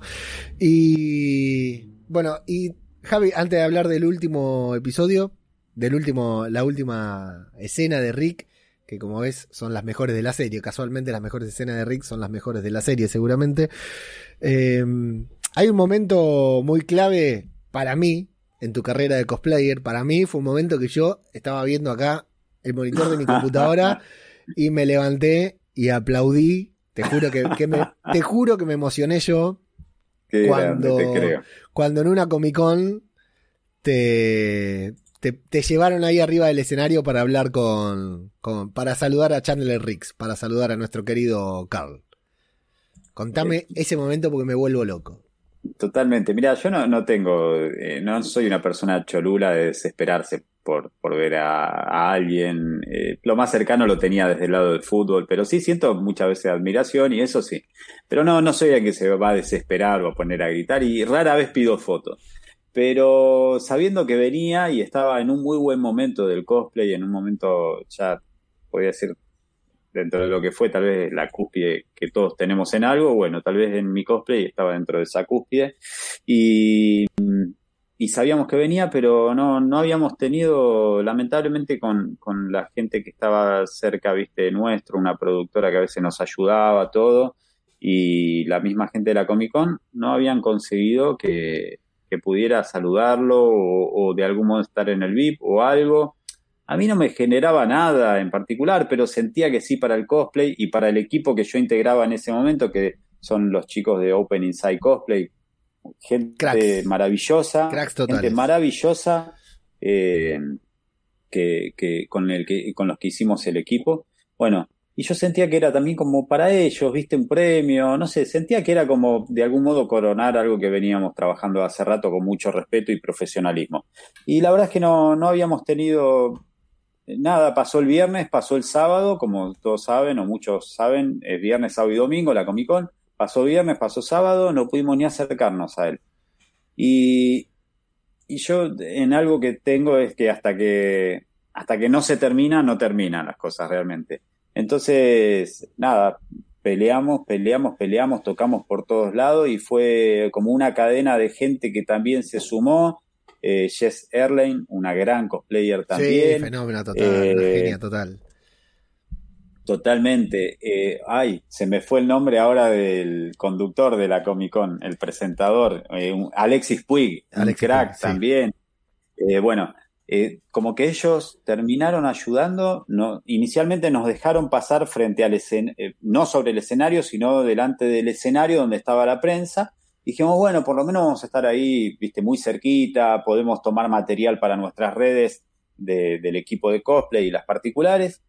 Y, y de golpe en un momento Alexis Puig, mientras lo estaba entrevistando, dice, viste, hace un gesto así, como que, que sí, que suba, y yo le digo a mí, sí, me dice, me señala a mí. Entonces, ah, bueno, y toda la gente además decía, bueno, lo tenés que saludar, lo tenés que... No, bueno, no teníamos acceso. Bueno, Voy entonces a la punta del escenario y, en un momento él dice, bueno, ahora vamos a presentar a, tenemos a alguien acá que va a saludarlo y es el, doble de, él lo presentó como el doble de Rick Grimes, ¿no? y, y bueno, y yo no tenía nada preparado además. Entonces voy, eh, ya arriba del escenario, era un tramo largo hasta llegar a, a él, eh, voy caminando y medio que cuando me acerco ahí, eh, quise como emular un poco la parte en la que muere Lori y él, viste, se pone mal. Eh, en realidad acá mi encuentro fue porque lo veía él, hice algo así, me arrodillé, caí, qué sé yo, bueno, me levanté, lo abracé, muy buena onda, la verdad que... Aparte te pegó un abrazo a él, un, tipo, un tipo recopado parece. Sí, me, y me, me dijo, me dijo algo que no recuerdo ahora, como un elogio, y bueno, hablé ahí dos palabritas con, con Alexis, eh, aproveché a pasar las redes del equipo y saludé, le di un abrazo y le dije que, bueno, casualmente yo justo ese año iba a viajar a Estados Unidos y que, bueno, si podía lo iba a ver en la convención porque yo iba a ir a la convención una de, allá de Estados Unidos, ¿no? Y, me dijo algo en español, no me acuerdo, creo que me dijo, muy bueno o algo así, ¿no? me acuerdo qué. Y, nada, y saludé y bajé, después subió Nahuel, el chico que hacía de card de nuestro equipo, que también fue una sorpresa.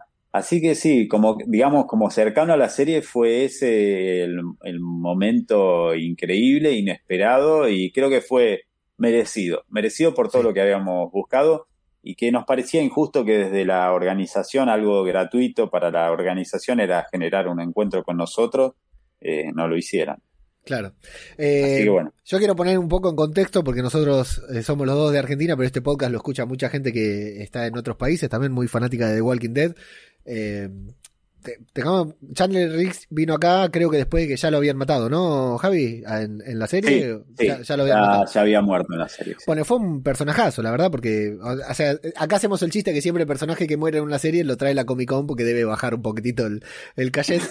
claro. Es un chiste que se hace en general, pero bueno, eh, la verdad que fue todo un Muchas veces teníamos personajes de tercera línea y a veces segunda. Eso es una realidad, que no es una crítica a la Comic Con, sino que es a lo que se puede acceder Estamos en Argentina. Estamos en Argentina. la, realidad es esa. La realidad es esa. Hay que justificar que se venga un tipo hasta el sur del mundo o una mujer, una actriz, y, a, y con precio dolarizado, ¿eh? la verdad que un gran esfuerzo el de la, el de la Comic Con.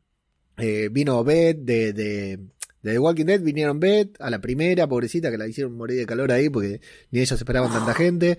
Eh, Sasha estuvo, y no sé si hubo alguien más de The Walking Dead, pero cuando vino Carl fue todo, oh, fue todo un evento.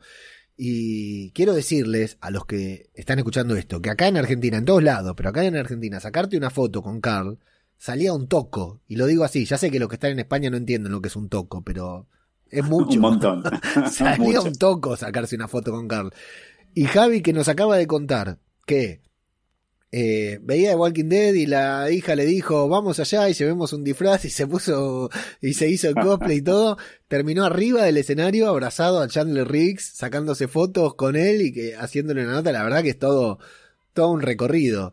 Eh, yo por eso te digo, después de haberte conocido, de haberte hecho un par de entrevistas ahí en la Walking XP, de sacarme fotos con vos como un cholulo de The Walking Dead también, después verte ahí en el escenario con, con Chandler Riggs a mí me, emocionó muchísimo y sentí lo que vos dijiste, digo, la verdad que se lo merecían. Hace poco estuvo acá hablando también, estuvimos haciendo un programa sobre Negan y estuvo Negan Cosplayer, que creo que a través de las redes tenés algún vínculo con, con él, ¿no? Con, eh, sí. Ay, no me acuerdo el nombre ahora, qué boludo, lo tuve acá, estuvo de invitado hablando del, del especial de Negan y le mandamos un abrazo grande. Y también nos contaba lo mismo, de, de, que se organizan eventos allá, se organizó un evento oficial de The Walking Dead, viste que en España hay más cosas que las que hay acá, oficiales, y llevaron a, a, hacer de Negan a un fulano nada más que estaba ahí con, con nada que ver, y, él que lleva años o, o, tiempo, meses interpretando un personaje y personificando hasta el último eh, gesto se sintió, dice, mirá que yo voy y te lo hago gratis, decía, pero lleva a alguien como la gente. claro. Eh, no, es fácil a veces llegar a ciertos lugares así, bueno, fue todo una, un, evento. Y de ahí, Javi, eh, como te decía, ¿no? Te tocó viajar a otras convenciones también en otras partes del mundo. Sí, te, aclaro algo anterior a eso. después sí tuve la suerte de ser invitado en la Comic Con en dos ediciones. Eh, así que por eso es que yo suponía que de algún modo como que Comic Con iba a hacer algo al respecto. Y encima yo, esto no, no es para chapear o para, no sé cómo podríamos decir para que entiendan los amigos de otros países, pero eh, no, no es para, para sacar a relucir algo, digamos, de ego, pero sí la realidad es que mi interpretación de Rick eh, soy el único cosplayer, digamos, que lo hace de un modo sostenido en... Hasta lo que yo conozco, mirá que yo sigo mucho el tema y vi que hay en Estados Unidos, vi que hay en Europa, hasta lo que yo conozco, salvo en Estados Unidos, en el resto de América no vi ninguno que hiciera cosplay de Rick, digamos, de, manera así dedicada. No, no vi ninguno. Entonces, bueno, justamente era como de algún modo un representante, ¿no? del personaje por lo menos en Latinoamérica, seguro. Sí, sí, sí. Y, bueno, no, y me, sorprendía que no, no me ocurriera. Y, bueno, y vos me preguntabas de los viajes. Eh, lo, lo, más llamativo es que mi primer viaje fue casi inmediatamente. Casi inmediatamente. O sea, después de esa convención sorpresiva que, que, que fui con mi hija, fui a una Comic Con como, como espectador, me, fui con el cosplay, pero digamos, pagué yo mi entrada, todo. Y, de ahí, de modo muy casual, yo les vi que existía una convención en Uruguay, una cómic de Uruguay, que era la primera edición. Sin ningún conocimiento les escribí.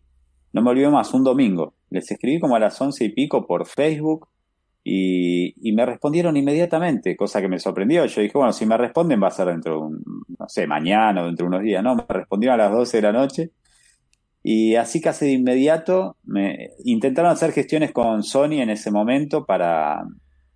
Eh, eh, no, Sony, eh, bueno, no me acuerdo cuál. Bueno, sí, Sony o Warner, no sé, alguno de, de las productoras para hacer una especie de evento allá, todo, pero como estaba muy sobre la fecha no se pudo hacer. Pero bueno, me terminaron invitando igual y, viajé un día, viajé a la mañana y a la madrugada siguiente ya estaba de regreso, va viajando de regreso a Argentina, pero viajé para la convención únicamente, era la primera vez de la Comic Convention Uruguay. Hoy por suerte ya están creo que en la cuarta edición aproximadamente, un evento que creció muchísimo.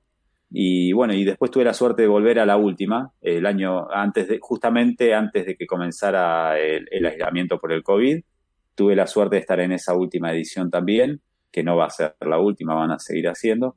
Y, ese fue el primer puntapié. Imagínate mi sorpresa, eh, totalmente inesperado para mí. Me invitaban a Uruguay y lo que no puedo dejar de contar es que más me sorprendió que llegué y yo no sé cómo tratan a las figuras de, distintos ámbitos, pero a mí me yo sentí que me trataron así. Desde un hotel de primera con todas las comodidades, todo cubierto, todo pago, traslado a donde yo quería ir eh, y, un respeto, me respetaron, o sea, como, como persona, me respetaron eh, totalmente, totalmente, en todo momento. Ahí José Pérez, que sigue siendo el mismo organizador, eh, es una persona que le tengo un inmenso cariño por la calidad humana que tiene él, su familia y el equipo organizador la verdad que impecable. Bueno, de ahí hice un montón de, amistades, esas amistades que te quedan a distancia, eh, gente de Darkside Bros, eh, no sé, bueno, no, no quiero mencionar porque sería injusto, pero un montón de gente que, que se portaron, como dicen ellos, impecable, impecable realmente. ¿Y te fuiste alguna de Nueva York, me dijiste, de Estados Unidos? Sí, después de, esa, eh, creo que uno o dos años después fui a, a Bolivia, también una experiencia maravillosa la Comic Con de Bolivia. Eh, y la última no llegué a ir porque se, suspendió por el, problema de golpe de Estado que hubo en Bolivia y después el COVID. Y también grandes, eh, grandes momentos. Y bueno, y después sí, eh, no fue a Nueva York, sino que fue a um, Atlanta, o Atlanta, como dicen ellos, Atlanta, justo la ciudad de Rick. Claro, mejor, más cerca de, de Walking Dead. Sí, fui especialmente para la, um, Walker Stalker, que es el uh, evento exclusivo de The Walking Dead y el, además de que es el exclusivo es el más importante en, ese es oficial, a nivel ese es oficial es oficial y se hace se hace a nivel mundial. Y lo impresionante que acá estábamos hablando de lo difícil que es traer un personaje o dos y ahí tenían al plantel completo prácticamente del elenco y vos podés acceder a ellos salvo a Negan mejor dicho, bueno, a Jeffrey Dean Morgan y a, Norman Reedus, al, al, resto podías acceder sin tener que pagar. No sacarte fotos y autógrafos, eso era pago, pero vos podías ir y saludarlos, estar con ellos ahí, eh, con todo, todo el elenco. Y bueno, Norman Reedus y, y, Jeffrey Dean Morgan eh, estaban como en otro lugar más aislado, que ahí sí eran pagos. Pero es impresionante. Como convención no, no es atractiva, para mí es mejor la Comic Con, inclusive la Comic Con de acá y la Walker Stoker, eh, perdón, la Walking XP de Argentina, como evento me parecen más atractivos que por lo menos la Walker Stoker que yo vi. Pasa que lo que es imbatible es que tienen a todo el elenco ahí. Claro, claro. y que accedes a ellos, accedes a ellos. Eso es buenísimo, eso es buenísimo. ¿Pudiste cruzarte con alguno ahí? Sí, sí, eh, saludé a todos. Maravilloso. Eh, al personaje, el personaje de Aaron fue el personaje de Aaron y de, ay, ¿cómo se llama la hija de de, de Alfa? Eh, sí, se llama. Ay. bueno, Lidia. Siempre casi Lidia, ahí está. Bueno, yo no sé los nombres de los actores, soy muy malo con eso y de las actrices, pero con ella y con Aaron eh, pude hacer foto con ella en el hotel que yo estaba parando, la crucé ahí e hicimos una foto. Yo una cara de dormido tenía porque era la mañana. Eh, y con Aaron lo fui a saludar. Yo realmente estaba sin un mango y eh, pese a que estaba allá, estaba sin un mango. Normal, sí, sí, como, cualquier, como la mayoría de los argentinos que van para allá, ¿no? Nos pusimos a hablar eh, y él se, se, puso a hablar en español conmigo, habla muy bien español, me contó que vino a Argentina, todo así, pero yo, viste, no quería quitarle tiempo porque había gente atrás esperando para sacarse fotos, todo que iban a pagar, pero él me sacó tema, nos pusimos a hablar y me preguntó si tenía mi teléfono, le dije que sí, me lo pidió y sacó dos selfies, era así, le dije, así que la verdad que como gesto me pareció increíble. Increíble. Vos sabés que hay una em, un podcast que recomiendo siempre de unos amigos de David y Gema, Todo de Zombie, que se puede escuchar en tododezombie.com, que también hacen eh, muy lindas entrevistas. Em, hubo una chica que también que iba a todas las Comic Con y contaba de Aaron, que no me sale ahora el nombre del actor, pero me va a venir a la cabeza en cualquier momento. Ross Marquand. Ross Marquand. Ahí, Ross, eso. Que, que también, que le habla en español, la chica de España, ¿no? Le hablaba en español y que encima después la volvió a ver en otra convención y se acordaba de ella. Vos, vos sos la de tal lugar, la verdad que se ve que es un tipazo. A mí me, me moviliza el doble. Bueno, saludé, eh, sí, saludé a Chandler, me hiciste acordar, claro. Ahí también. Le recordé que había estado en Argentina. Buenísimo, mira. Eh, pero sí, sabés que se ve que es un tipazo, Ross. Me estás dando ganas de hacer cosplay, Javi. Te dije nunca, pero con lo que me estás contando ya me está dando ganas de hacer cosplay de, de alguien. Eh, creo que tenemos que ir al quinto momento, ¿no? Sí. Muy bien, ya estamos cerrando entonces. El quinto momento es el episodio Try y es cuando eh, Ethan, bueno, vamos a contarlo así, estamos en Hilltop, recién están conociendo Hilltop, es la primera vez que van a Hilltop y es un episodio que me encanta porque aparte creo que hasta es gracioso. Recién, y también estoy seguro que no todo el mundo lo recuerda, están conociendo Hilltop, están conociendo a Gregory, este personaje tan adorable y encantador que a todos nos gusta tanto. Y hay un incidente porque viene uno de Hilltop que se llama Ethan y lo quiere matar a Gregory por orden de Negan. Tiene que matarlo porque Negan lo está coaccionando. El tema es que, por supuesto, Rick está parado ahí, ve un cuchillo, ve pelea, se mete, lo tira al piso y este tipo le pone un cuchillo en, la, en, el cuello. a Rick. Mientras tanto, Abraham por un lado, Daryl por el otro, Millón por el otro están ahí. Y Rick en un segundito hace un movimiento, le clava algo acá. Sí, creo que el tipo se distrae con Millón, me parece. Millón lo distrae, sí. Millón le habla y, y, lo distrae. Y Nicotero dijo, bueno, vamos a poner un poquitito de sangre, metió un barril de sangre, más sangre que la que un ser humano puede tener, que le cae todo encima a Rick. Y es brutal porque ellos, supuestamente Hilltop es un lugar pacífico, estaban yendo a comerciar, y cuando Rick se levanta, es, es genial porque la toma está de espaldas, y cuando se da vuelta está toda, de la mitad de la cara para abajo todo lleno de sangre, y ve que todos lo miran, y dice, ¿qué? Como, pero a mí me parece, claro. estoy seguro que es un gago. ¿Qué? ¿Qué hice? Está todo sangrado y aparte se levanta como sangre, ¿viste? Como si hubiera tomado sangre. Peor que un zombie es la imagen de Rick. Y es verdad. Lo recuerdo que no es un momento gracioso y que yo me reía en televisión, lejos de la tensión y lejos de todo lo que hablábamos antes, me pareció muy bueno de la personalidad de Rick, ¿no? De que hay que ensuciarse, hay que ensuciarse, me ensucio, listo, no importa para salvar a quién. Me pareció brutal ese momento, Javi. Totalmente, sí absolutamente.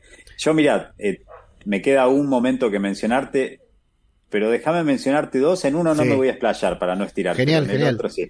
Eh, no podemos no mencionar Terminus cuando los están por degollar. Total. La atención de ese momento me parece increíble. Sí. Fue, fue de los primeros momentos de más tensión. Bueno, ese no es el que elegí, y el que elegí que para mí es el único momento que sentí de vuelta como un renacer de, expectativas, no sé si de expectativas, pero de sensaciones con la serie, fue el capítulo de la agonía de Rick. Bueno.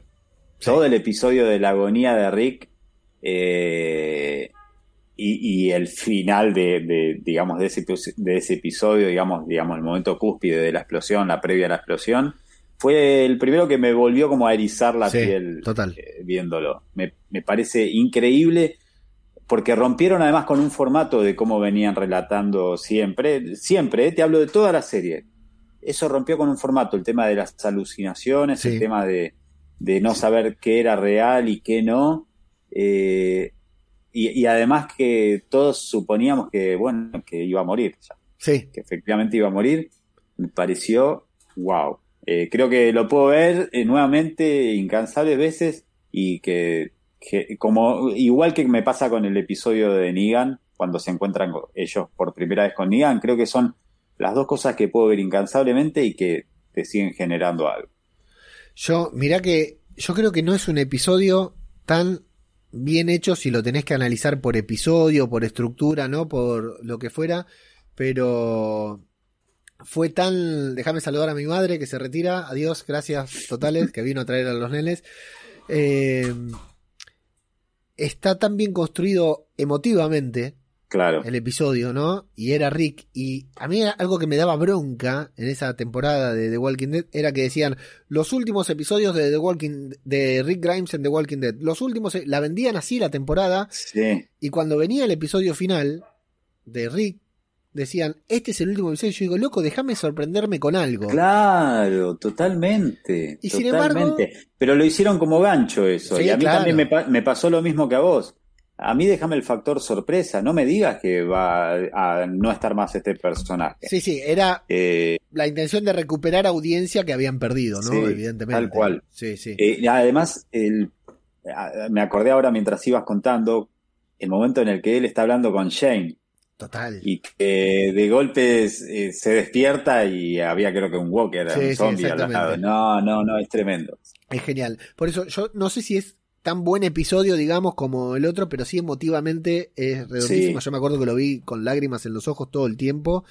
Eh, y, bueno, nos termina sorprendiendo porque se lo llevan en helicóptero y todos decimos, ¿qué pasó? No era el último episodio. no, no, no, lo podía creer, no lo podía creer. Y desde ese momento yo por lo menos supuse y creo que mucho que eh, el último episodio de la serie, no importa qué tan mal esté la serie, tiene que aparecer Rick. Yo creo que habiendo quedado vivo, supuestamente tenían que sacar estas tres películas de Rick que todavía no salieron. Las trilogías que por suerte van a ser en cine, que no iban a ser en cine.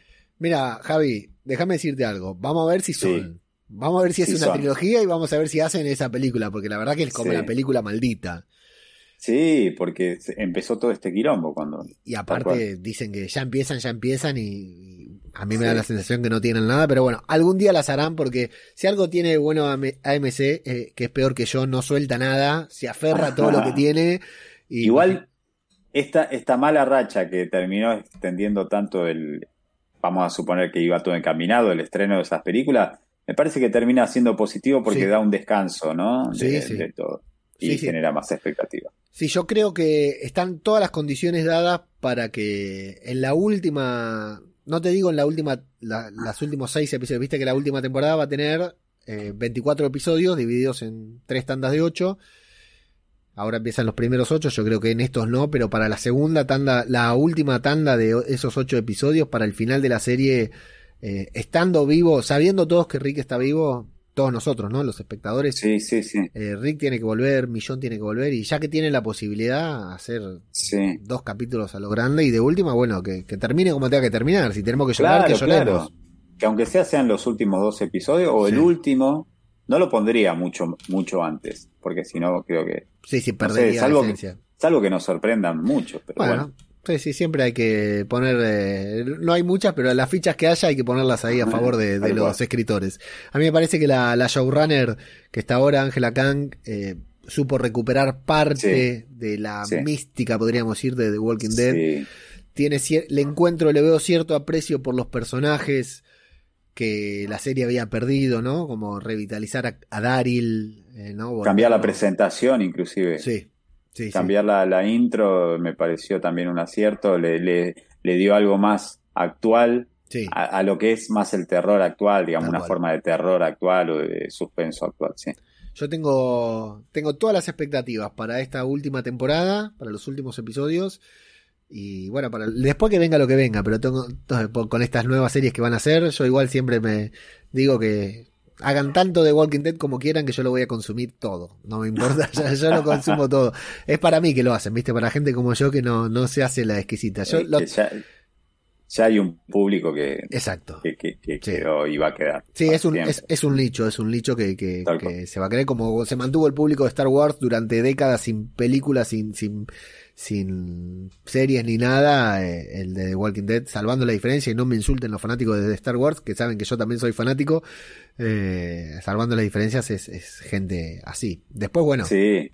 The Walking Dead le ganaba al fútbol en Norteamérica, ¿no? Competía en rating y el rating le ganaba, pero bueno, eso no se puede mantener toda la vida. Siempre me pregunté qué hubiese pasado si yo empezaba el cosplay junto con, en ese momento, ¿no? la serie, ¿no? Qué locura. Sí. Igual, Igual no reniego, no reniego de todo lo que, al contrario, agradecidísimo de esta casualidad. Pero... Me parece que no estaba tan explotado como ahora, ¿no? El cosplay. O sea, no, porque esté no explotado. Lo, claro, no lo sé, sí. Las no convenciones me parece que no eran. O sea, la Comic Con no era lo que es la Comic Con ahora, la Comic Con de Argentina. Ah, no, no, la Comic Con seguro, la de acá seguro. Así que Totalmente. hay, hay sí, que ver. Hay que ver con, sí. con la historia de, del cosplay.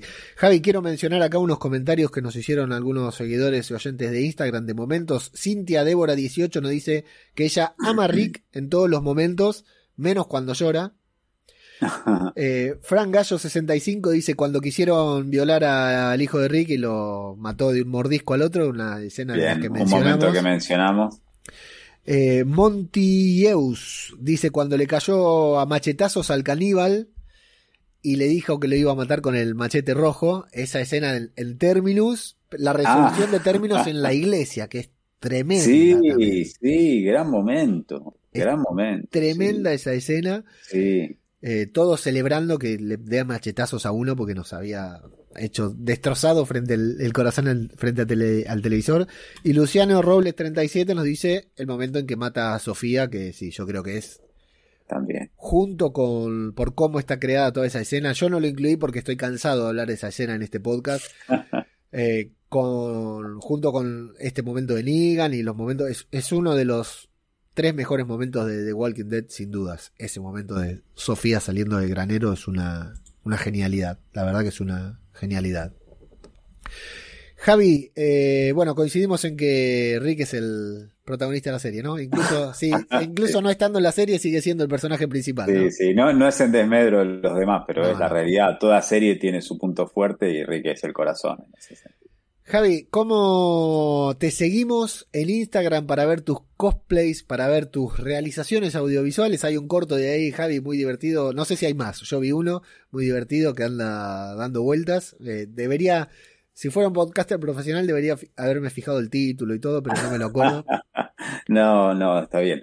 Eh, mira, en, tanto en YouTube como en Instagram, que son las redes que tengo vigentes, es mi nombre y apellido, Javier Digiunta, D-I-G-I-U-N-T-A, ¿sí? Javier Digiunta, eh, ahí pueden encontrarme, tanto en YouTube como en YouTube hay un mix de contenido, hay algo de las realizaciones audiovisuales eh, y también cosas de The Walking Dead eh, y alguna notita incluida la que la que hicimos con vos, que también me gustó mucho, que habíamos hecho en la Walking XP. Sí, cuando Instagram TV todavía había que subir los videos. Sí. al revés.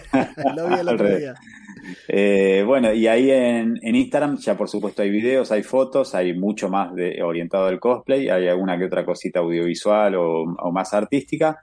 Y bueno, lo bueno de las fotos que pueden ver ahí es que hay tanto fotos con, con el cosplay tratando de representar cosas que, que fueron a serie, cosas de convenciones, pero también hay algunas fotitos más artísticas del cosplay que buscamos recrear situaciones que no habían ocurrido en la serie. Se van a dar cuenta por la estética. Son las fotos que hizo Signo Fotografía, que, que hacíamos, por ejemplo, qué pasaría con la muerte de Negan. Entonces representamos la muerte de Negan, representamos la muerte de Carl, representamos la, la muerte de Rick. Ahí puse en momentos. pantalla esa foto de... La, la puse en pantalla e insisto, están todas en radiodebabel.com barra podcast, la van a poder ver. La que está llevando a Carl en, Claro. en brazos, eh, que es Hasta una ese momento no, había, no, no habían ocurrido esas cosas. Claro, y- Rick, Carl no había muerto, eso es lo importante, No. ellos lo, lo imaginaron. Eh, sí, hicimos esas, eh, hicimos más cosas, pero las representaciones de situaciones que no habían ocurrido, y podían ocurrir, fue la muerte de Carl, muerte de Negan, muerte de Rick, inclusive también. A manos de Negan era, ¿no? Así que.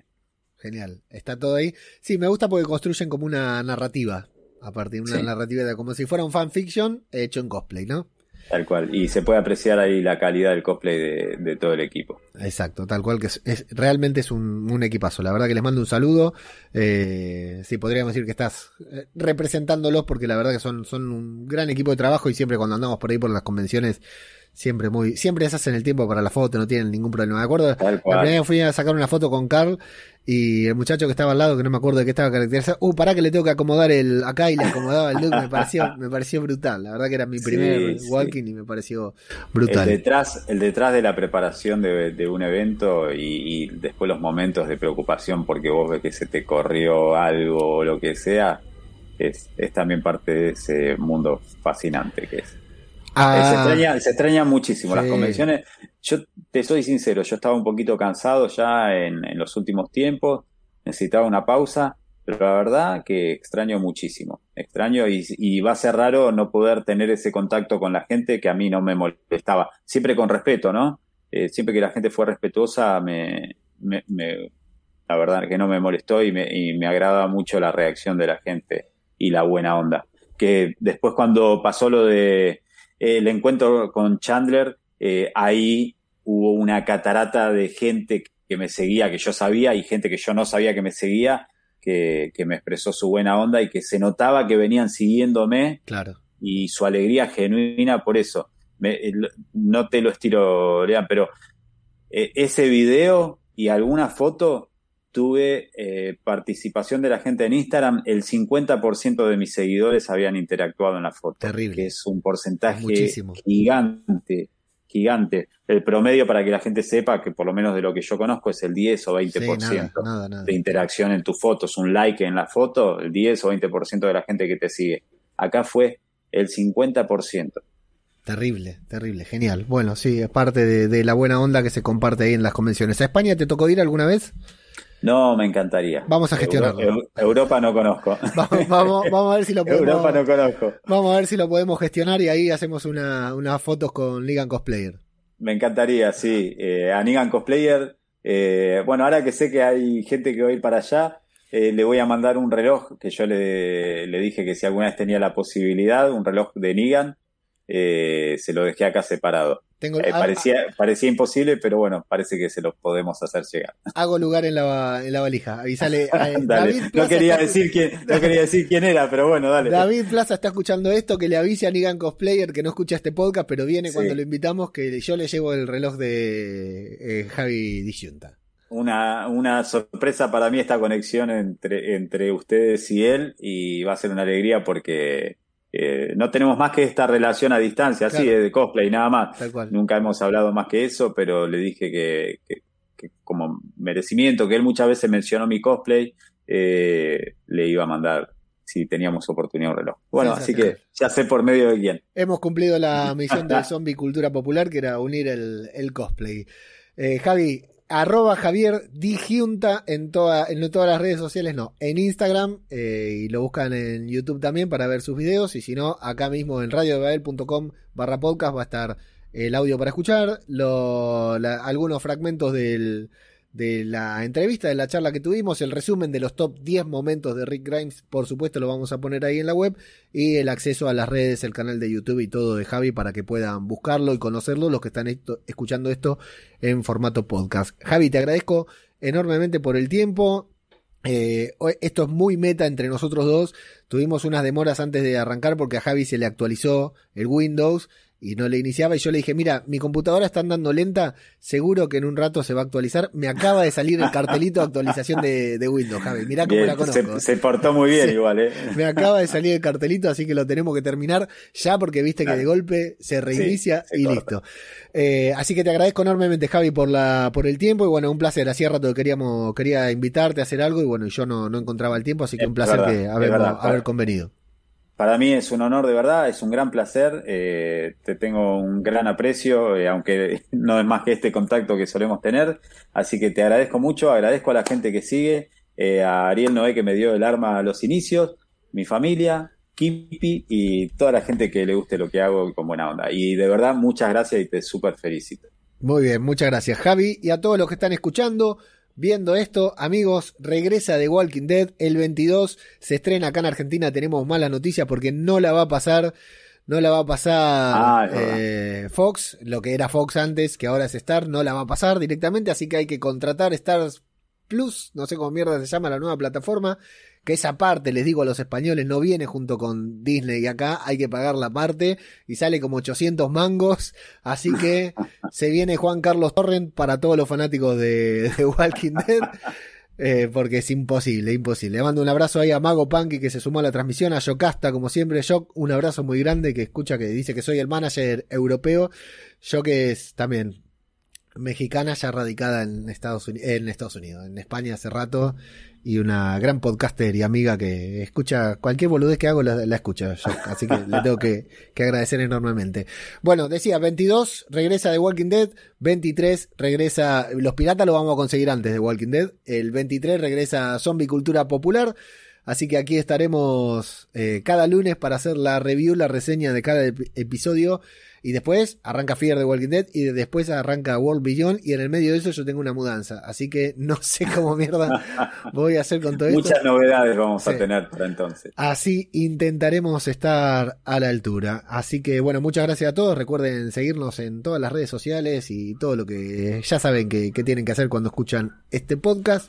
Yo soy ajeno al tiempo y los saludo. Muchas gracias y hasta la próxima. Ciudad de muerte queda atrás, ya no hay vuelta de hoja. Cayeron www.radiodebabel.com No queda nada, no hay esperanza. Animales a dos patas han caído, game over, escapan. Vinieron buscando cerebros, pero ya no había. Disparaban por sus almas, pero ya no había. No quedan zonas en la urbe donde el hombre campe. Es el fracaso del sistema ante el voraz enjambre. No amanece, la larga noche se ha instalado. No hay sonrisas, no hay besos, no queda nadie al lado. La realidad del empezar de cero. La realidad de tu deseo te acerca al infierno. Ahora pides ayuda, puedes llamarme serpiente. Mira mis dientes, mi sangre no entiende de suerte. Salta el muro de tus miedos, siéntete el más fuerte. Asume tu actitud inhumana ante la muerte y muerte. Ciudades arrasadas por la plaga, no queda nada. Revueltas buscando esperanza, no sirve de nada. Hombres armados al rescate, no hicieron nada. Llora sangre de impotencia y tu voz se desgarra.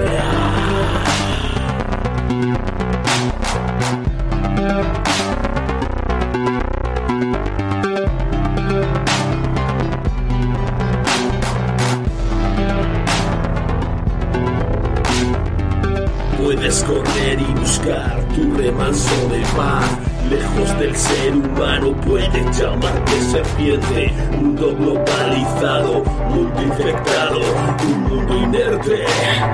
Puedes llamarlo serpiente. Y buscar tu paz. Lejos del ser humano puedes llamarte serpiente. Mundo globalizado, mundo infectado.